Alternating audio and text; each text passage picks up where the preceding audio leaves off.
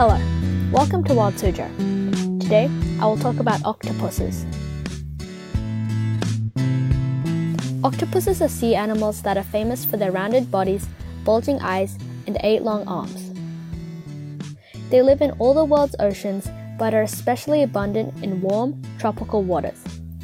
Octopuses, like their cousin, the squid, are often considered monsters of the deep, though some species, or types, occupy relatively shallow waters. Most octopuses stay along the ocean's floor, although some species are pelagic, which means they live near the water's surface. Other octopus species live in deep, dark waters, rising from below at dawn and dusk to search for food. Crabs, shrimps, and lobsters rank among their favorite foods, though some can attack larger prey, like sharks, Octopuses typically drop down on their prey from above and using powerful suctions that line their arms, pull the animal into their mouth.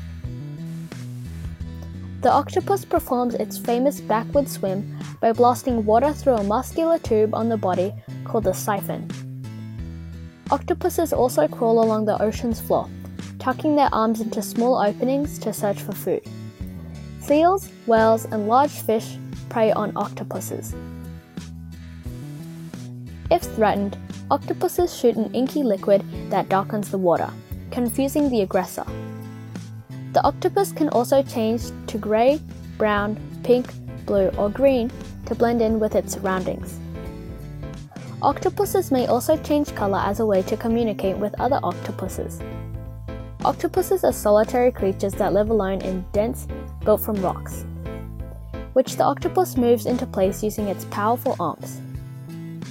Octopuses sometimes even fashion a rock door for their den that pulls closed when the octopus is safely inside.